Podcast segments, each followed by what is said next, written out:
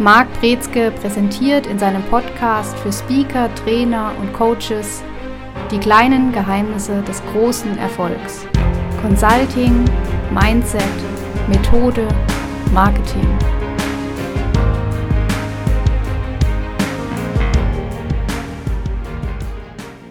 Herzlich willkommen zu einer weiteren Folge in unserem Podcast. Heute mit dem Thema die Consulting Roadmap ohne Umwege ans Ziel. Sind wir am Anfang, sind wir am Ende, sind wir mittendrin im Angebotsprojektzyklus? Das hört sich nach einer weiten Spanne an, oder? Ja, also bei der Consulting Roadmap geht es anders als beim Projekt Leitfaden nicht darum, wie das Projekt abläuft und welche unterschiedlichen Meilensteine es da zu beachten gibt oder Phasen, sondern es geht insgesamt um das Consulting Business. Das heißt, wie schaffen wir es, Projekte an Land zu ziehen? Was sind da die unterschiedlichen Etappen, die wir durchgehen? Wie kommen wir dann auch nach dem Projekt zum Folgeauftrag? Das sind so Geschichten, die wir uns dabei angucken. Jetzt mal vorab, bevor wir jetzt tiefer einsteigen in den Ablauf, ich denke, da wirst du uns gleich einiges zu erzählen. Sind die Phasen, die genannt werden, dann verpflichtend, müssen enthalten sein, sind vielleicht optional oder wie verhält sich damit? Letztendlich kommt es immer darauf an, was für eine Expertise ich habe. Also wenn wir Consultants beraten in ihrer Consulting Roadmap, das heißt, wie sie dann letztendlich zu Aufträgen gelangen, kann es Abweichungen geben. Es kann auch unterschiedliche Etappen in unterschiedlichen Anordnungen geben. Es kann auch sein, dass was für einen Consultant sinnvoll ist, für jemand anders überhaupt keinen Sinn macht. Also es gibt ganz viele Variationen. Was wir generell predigen, hat ja, ich sag mal, praxistaugliche Realität. Mit anderen Worten, wir haben das gesehen, dass es funktioniert, deswegen empfehlen wir es auch auf diese Art und Weise. Und letztendlich heißt es aber immer, jeder Consultant muss am Ende das für sich so bauen, dass man komplett da hinten dran stehen kann, weiß, wie die Schritte aussehen und wohin die Reise geht. Also das, was du da berichtest immer, das sind auch immer Sachen, die natürlich selbst im eigenen Business auch so umsetzt, oder? Genau. Also wir machen das teilweise mit Kooperationspartnern, teilweise machen wir es komplett selbst alleine. Und deswegen gibt's da auch manchmal Variationen, die ich präsentiere, weil es beispielsweise bei einem Kollegen gut passt oder bei einem Kooperationspartner, der das so anwendet oder wenn wir es anwenden, auf welche Arten wir das machen. Also insofern haben wir eine ganze Bandbreite, weil wir durchaus mitunter als Berater für Berater unterwegs sind. Also wir gestalten andere Unternehmensberatungen. Auch das, was wir jetzt hier machen, kommt direkt aus dieser Arbeit, aus dieser Praxis raus. Ja, ist natürlich auch toll, so wie es sich anhört, sind das dann auch kein, es ist dann kein Tool, was vor 20 Jahren schon so war, sondern eins, was sich kontinuierlich weiterentwickelt, sich verbessert und natürlich auch neue Trends dann entsprechend immer mit aufzeigt und aufnimmt. Und äh, vor allen Dingen, das ist gelebte Realität. Das heißt, es werden aktuell mit diesen Methoden Ergebnisse eingefahren. Ja, würde ich sagen, beginnen wir doch mal. Wo, wo startet es denn im Wesentlichen? Ganz am Anfang steht der große, große Überbegriff Marketing. Das heißt, wir haben beim Marketing grundsätzlich so zwei Formen Ausprägungen, von denen wir unterscheiden. Einmal Inbound Marketing und Outbound Marketing. Da machen wir auch mal noch zum Marketing eine komplette Folge zu, weil das ist einfach so ein, so ein Thema, mindestens eine Folge dazu, weil da kann man tief einsteigen, ob es Content Marketing, Social Selling, Netzwerken etc., was man da alles für Möglichkeiten hat, wie man und worauf man da achten sollte. Das ist das, was, was vorne ran steht. Und wir haben Inbound und Outbound Marketing. Inbound Marketing ist das, was wir uns alle wünschen, dass wir gemütlich im Büro sitzen, das Telefon klingelt und die E-Mails kommen rein und jeder Kontaktpunkt ist 20.000, 50.000, 100.000 Euro wert.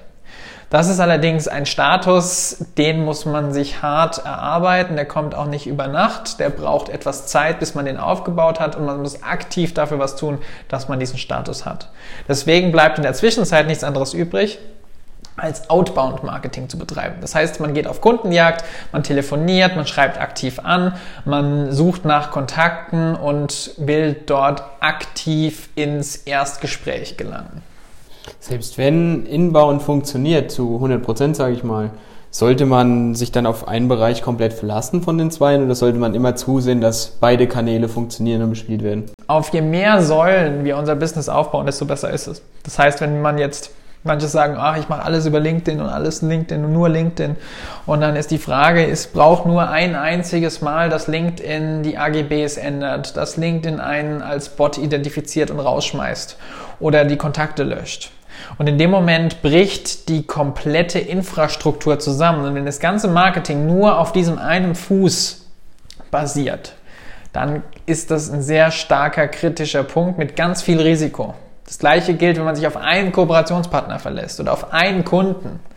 Und dann hat man irgendwann die Gefahr, dass man sagt, oh, das funktioniert nicht mehr so und dann ist es besser, links und rechts noch gut und breiter aufgestellt zu sein. Ja, vor allem, wenn dann halt diese Abhängigkeiten eben nicht bestehen, ist man auch viel flexibler und man kann dann wirklich eher das machen, was man machen möchte, ohne zu sagen, oh, da bricht mir was komplett weg. Jetzt muss ich da mich halt richtig durchkämpfen, durchboxen, was auch ja, schwer und ungemütlich werden kann.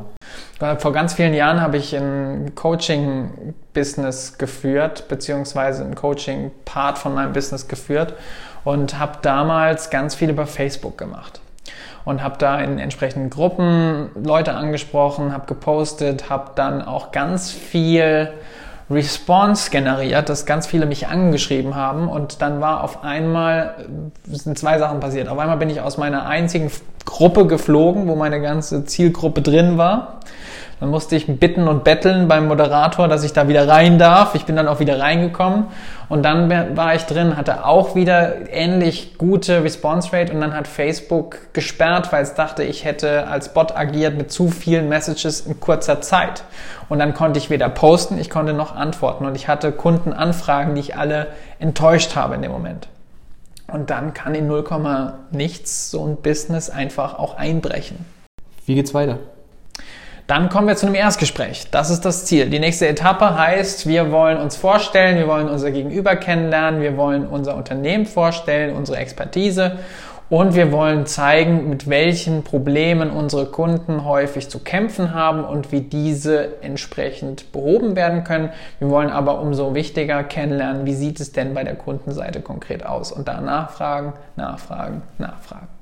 Sind das auch die drei wesentlichsten Tipps im, fürs Erstgespräch? Ja, dreimal nachfragen sind so ungefähr die wichtigsten Tipps. Noch ein Tipp, noch zwei Tipps an der Seite. Das erste ist vorbereiten. Das heißt, wenn ich gefragt habe, möchte ich auch wissen, wie geht's weiter? Was ist der nächste Schritt?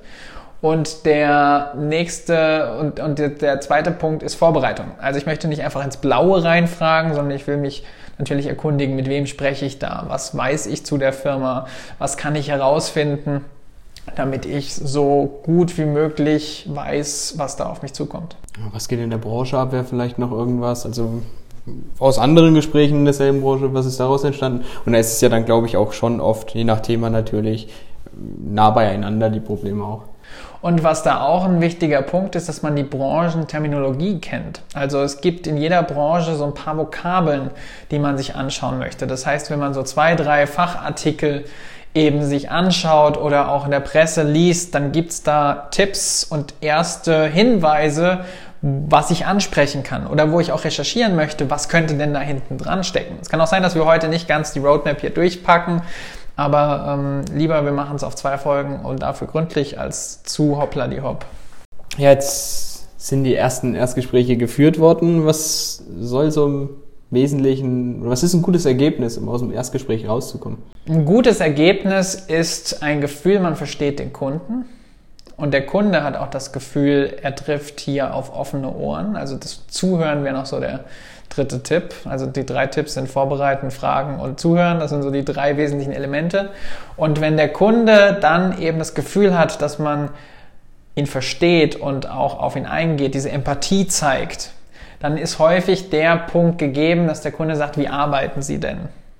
Und da kann man vielleicht so ein, zwei Punkte fallen lassen, aber stärker als Teaser oder als Überschrift, die man noch nicht näher ausführt. Und das ist dann häufig der Weg zu einem Zweitgespräch. Und das sollte auch das Ziel sein, dass der Kunde sagt, ja, ich möchte nochmal mit Ihnen sprechen. Da gibt es übrigens ganz unterschiedliche Zeitrahmen. Wir hatten mal einen Kunden, der hat gesagt, wir machen im Erstgespräch nur 15 Minuten Meetings und gucken, wenn wir dann noch weiterreden wollen, dann machen wir einen längeren Termin aus. Der ging dann anderthalb, anderthalb Stunden. Und die, dann gibt es andere Varianten, da hat man dann gleich eine halbe oder dreiviertel Stunde im Gespräch. Also da gibt es unterschiedliche Möglichkeiten. Ja, ist ja doch ein gutes Zeichen, ne, wenn die Gespräche länger dauern, dann in der Regel, oder? In der Regel schon. In der Regel schon. Aber wenn die zu kurz sind, dann ist meistens eher das Gefühl, oh, da wird nichts draus. Es gibt seltene Fälle, da hat man gegenüber, was wirklich keine Zeit hat, aber das sehr spannend findet und dann kommt man aber relativ schnell auch zum zweiten Termin. Und auch noch ein anderer Aspekt ist im Moment, was wir sehen, ist 99 Prozent alles virtuell von den Erstgesprächen. Also es gibt nicht diese Tendenz zu sagen, wir fahren da jetzt hin und machen jetzt dort einen Vororttermin. Das kann dann beim Zweitgespräch vorkommen, ist aber im Moment seltener der Fall. Ja, gerade auch wenn man international tätig ist, vereinfacht das natürlich auch viel, dass das ja gut auch so gut angenommen wird, dass halt viel virtuell laufen kann. Richtig, richtig. Beim Zweitgespräch ist dann auch übrigens meistens noch ein zusätzlicher Ansprechpartner dabei. Nicht immer, aber kann gut sein, dass man da dann nicht alleine ist und dass man dann die eigene Methodik mal vorstellt.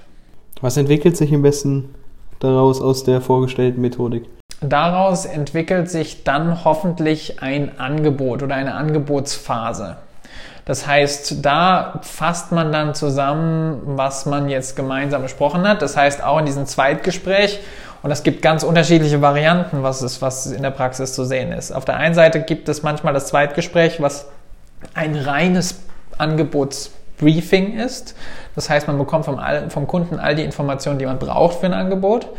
Oder man stellt eben die Methodik vor mit einer Case Study und sagt, jetzt machen wir mal ein Angebot fertig von dem, was wir im Erstgespräch aufgenommen haben. Oder es ist eine Mischform aus beidem. Ziel ist es auf jeden Fall, dass man in diese Angebotsphase reingeht. Und Angebot heißt jetzt nicht, dass das ein fix und fertiges, kalkulatorisch aufbereitetes Konzept ist, was da steht, sondern dass man erstmal eine Übereinkunft formuliert, was man gehört hat, was sind die Probleme und welche Ansätze hat man, um die zu lösen, um dann dieses Angebot gemeinsam mit dem Kunden weiterzuentwickeln. Ja, ich denke, das ist auch ein sehr großer Tipp, das Angebot mit dem Kunden gemeinsam zu erstellen, weil dann kann er ja nicht sagen, wollte ich nicht, ne? Richtig. Also das ist auch eine Gefahr von vielen Consultants, die frisch anfangen, dass die mit ihren fertigen Angebotsvorlagen um die Ecke kommen und sagen, naja, das ist jetzt aber 0815, also die Kunden sagen das dann, oder das ist jetzt Schema F-Lösung, das passt jetzt gar nicht so auf mich hundertprozentig dazu.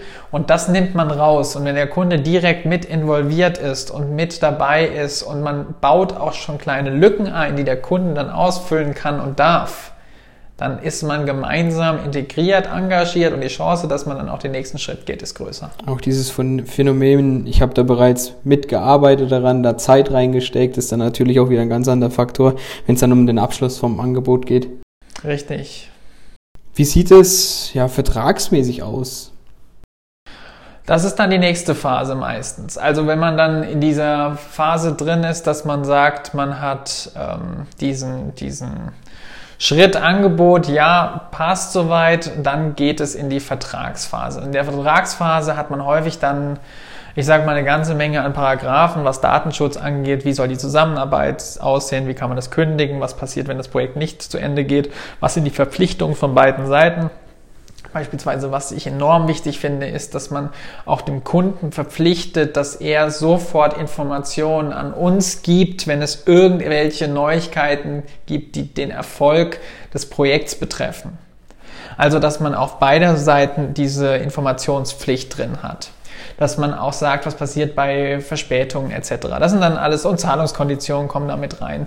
Und das kann dann unterschrieben werden und bereitstehen für beide Seiten. Das kann dann auch nochmal hin und her gehen, je nachdem, welche Rechtsabteilung da wie lange drauf sitzt und brütet und wie engagiert die sich einbringen möchte in den Prozess. Sollte jetzt allerdings im besten Fall jetzt nicht den Hauptfokus des Ganzen erlangen, oder? Sondern eher formellen Aspekt haben. Das ist eine Formalität. Grundsätzlich, wie zusammengearbeitet wird, was da hinten dran steckt, ist vorher alles abgesegnet. Jetzt geht es meistens dann um einzelne Formulierungen, die dann da nicht passen, da nicht passen. Und ich habe es auch schon erlebt, dass so ein Vertrag mal acht Wochen in irgendeiner Rechtsabteilung drin feststeckt und das ist dann allerdings meistens Einzelpersonen oder Schicksalen geschuldet, die da nicht richtig hinterher sind. Aber grundsätzlich sollte das weniger der Fall sein, sondern das Angebot ist dann schon die Vorphase von dem Vertrag. Der Vertrag ist die Ausführung, das wird dann unterschrieben und dann geht's los. Ja, wollte gerade sagen, wann dürfen wir endlich arbeiten? Ich meine, es ist viel passiert, Gespräche wurden geführt, Verträge aufgesetzt, Angebote besprochen. Wann geht's denn los? Hoffentlich nach der Vertragsunterzeichnung. Und das gibt unterschiedliche Möglichkeiten. Das ist dann das, was in den Projektleitfaden reingehört. Da hat man dann meistens ein, ein Erstgespräch, Kick-Off-Gespräch, dann geht es zu einem Discovery-Workshop und dann je nachdem, wie das Projekt aufgebaut ist und ausgerollt wird. Übrigens, manchmal hat man auch den Discovery-Workshop als Mini-Angebot, also so ein, so ein Erst-Workshop, wo man sich orientiert bevor man dann, bevor man dann in die größere Projektarbeit reingeht. Also auch das kann vorgelagert sein und kann auch schneller gehen. Wie entwickelt sich sowas, so ein Discovery Workshop, wie du gerade genannt hast? Also da kommt es meistens dann aus der Ecke, dass man die Geschäftsführer vor sich hat und die haben bestimmte Baustellen im Kopf, was die mitbringen. Und man hilft eben denen einerseits das zu ordnen, da mal Klarheit drüber zu bekommen und kann dann dabei auch direkt den Projektauftrag mit ableiten, je nachdem, welche Baustellen, welche Maßnahmen und welche Ziele verfolgt werden, gemeinsam mit den Consultants und welche vielleicht auch intern geregelt werden. Workshop ist abgelaufen, jetzt geht's ins Projekt. Jetzt wird einfach gearbeitet, nach Angebot durchgearbeitet, so wie wir es einmal erstellt haben, oder kann es da wieder irgendwelche Abweichungen, Abwandlungen, neue Erkenntnisse geben? Das ist häufig der Fall, dass sich irgendwas ergibt, was man so nicht geplant hat kommt aber auf die Expertise von den Consultants an und kommt auch auf die Angebots, ja, auf den Leitfaden an und auf die Angebotserstellung, was man da drin hat. Genügend Consultants sagen, nein, ich laufe jetzt meinen Fahrplan durch und es funktioniert und haben dann am Ende das Ergebnis und dann kann es zum Folgeprojekt kommen. Andere sagen, ah nee, ich brauche für mein Projekt hier links noch was, rechts noch was und dann bauen die modulartig so Updates dran und sagen, ah das würden wir hier empfehlen, das hier empfehlen, geben das einen Auftrag, das einen Auftrag und dann hat man so ein Stückwerk, was da sich noch entwickelt.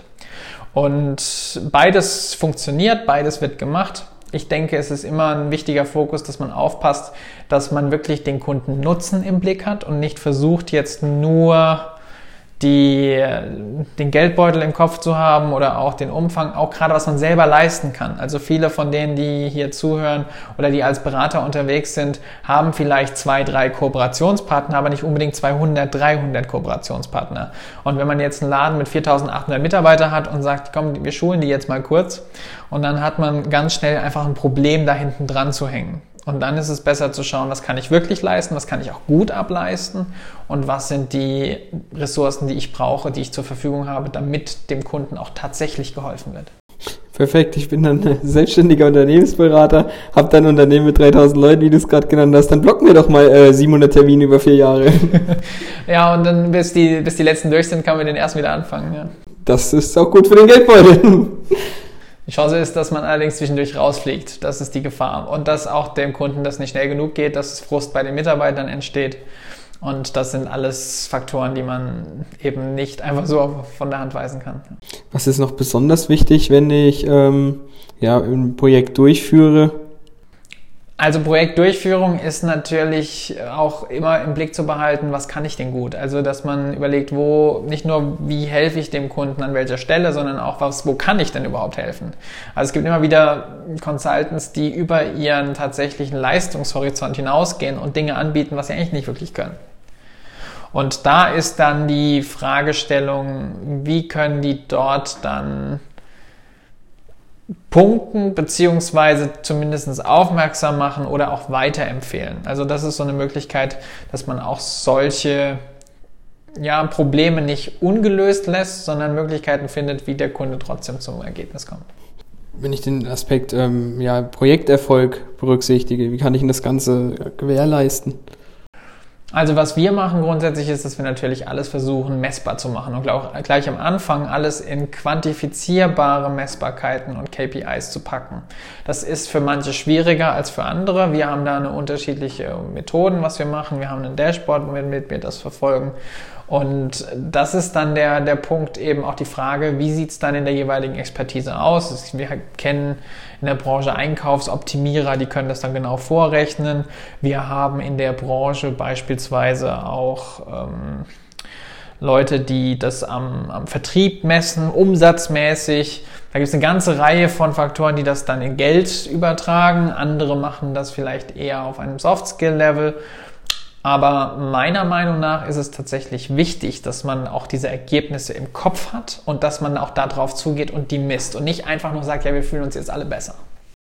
Projekt erfolgreich durchgeführt und nun?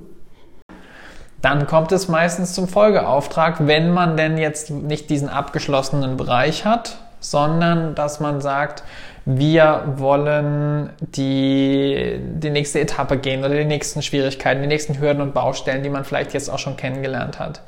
Und da hat man dann eben Möglichkeiten und Chancen zu sagen, ah, jetzt arbeiten wir an dem, jetzt kommt das. Und meistens ergibt sich das ganz automatisch, dass man einen größeren Bestandskunden hat, den man dann entwickelt, weiterentwickelt, aufbaut. Aber wie gesagt, es hängt von der Expertise ab. Wenn man sagt, wir machen Kostenersparnis im Einkauf, das kann man nicht immer wieder machen, sondern da ist irgendwann ein Limit und meistens nach einem Projekt. Gleiche gilt für Vertriebsoptimierung. Auch da kann man zwar immer mal wieder dran mit vielleicht einigen Trainings, Coachings etc., aber irgendwann ist da ein Limit dran und dann sind die an dem Punkt und dann gilt es erstmal, die nächsten Hürden auch anzusteuern. Irgendwann äh, der letzte Schritt in der Einkaufsoptimierung ist, dass der Einkauf gestrichen wird, weil es zu teuer ist. Genau, das ist dann jetzt, wir kaufen einfach nichts mehr ein. War es das dann mit dem Folgeprojekt? Naja, was heißt, war es das mit dem Folgeprojekt? Wenn wir eins haben, haben wir vielleicht ein zweites Folgeprojekt, ein drittes Folgeprojekt, ein viertes Folgeprojekt. Wie verhält sich das dann mit ähm, der Betriebsblindheit, sage ich mal? Wenn ich als Unternehmensberatung bei einem Unternehmen viele Folgeprojekte sicher, ist die Gefahr nicht ganz groß dabei, dass sich sowohl der Unternehmensberater da ein bisschen rein verwackelt, sage ich mal, als auch das Unternehmen sich Horizonte nimmt, die durch neue Externe vielleicht hinzugekommen wäre?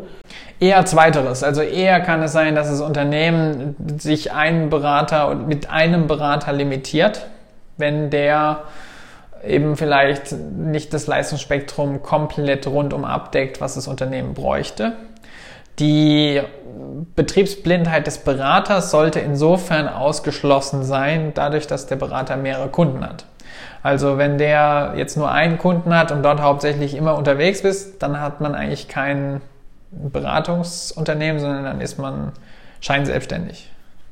Jetzt gibt es natürlich viele Ausreden, um ans Projekt zu kommen, wenn man wieder den Anfang der ganzen Kette betrachtet im Bereich Marketing.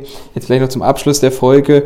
Wie kriegen wir jetzt die Unternehmen, also Unternehmensberater, Unternehmensberaterinnen, Unternehmensberatungen ran an die Unternehmen, dass sie jetzt Gas geben, auf die Leute zugehen, sowohl Inbound als auch extra, äh, äh, Outbound Marketing nutzen. Wie schaffe ich das? Einfach Wichtig mal zu starten. Ist, Ziele setzen und starten, starten, starten, starten. Gucken, welche Möglichkeiten haben wir. Wir werden in der nächsten Folge machen wir das Thema Marketing mal oder in einer der nächsten Folgen.